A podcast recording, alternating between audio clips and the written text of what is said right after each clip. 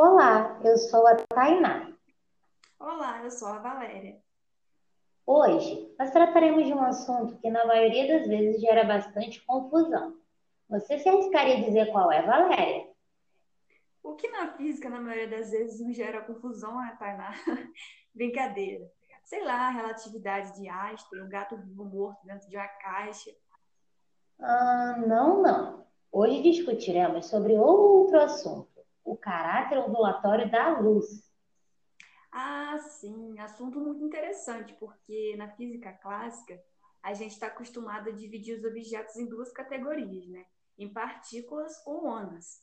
Então temos uma cadeira, um lápis, que são constituídos por partículas, e temos a outra categoria, que são as ondas. Pois é, e as ondas ainda podem ser divididas em duas outras categorias, que são as ondas mecânicas e as eletromagnéticas. Desse modo, temos o som, que é um exemplo de onda mecânica, e a luz, que é uma onda eletromagnética. E a grande diferença entre onda e partícula está no fato de a onda não carregar matéria.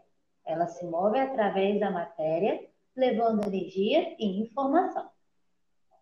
Sim, e no final do século XVII, começo do século XVIII, Thomas Young comprova o caráter ondulatório da luz através do experimento de fenda dupla.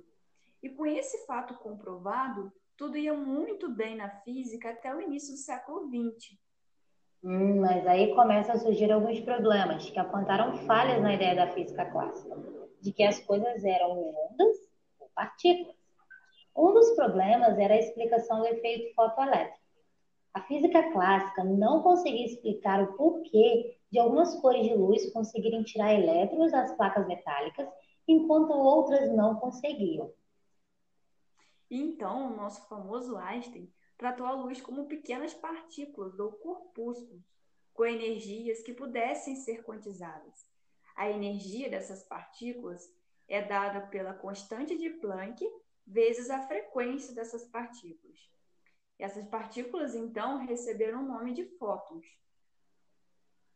Só que isso entra totalmente em conflito com a ideia da física clássica, de que a luz é uma onda, né?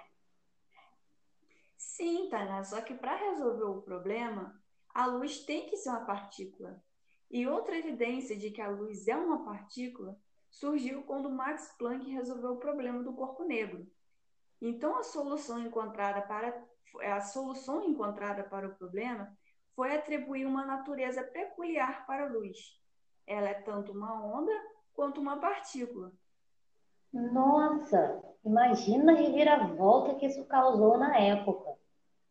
Pois é, a Maria achou isso uma loucura. Só que o francês Louis de Broglie não foi um desses.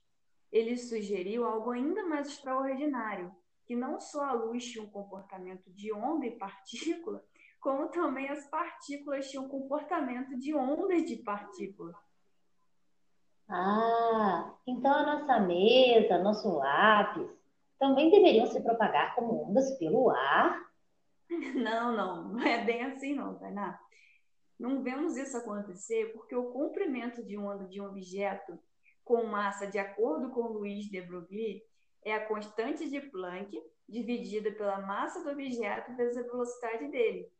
Só que a constante de Planck é muito pequena. Essa constante vale 6,6 vezes 10, presta bem atenção, elevado a menos 32 joules vezes segundo. Ou seja, é muito, muito, muito pequena essa constante.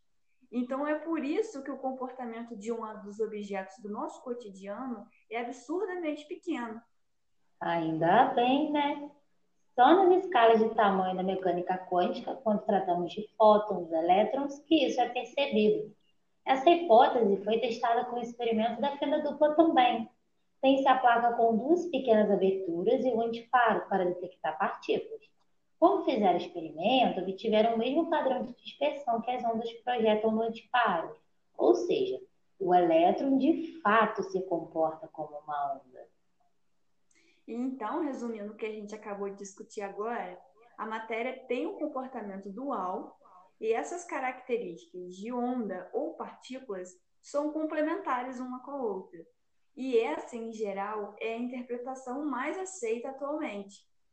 Ah, que interessante. Então, por hoje é só, né, Valéria? É isso mesmo. Até a próxima, pessoal. Até a próxima. Tchau, tchau.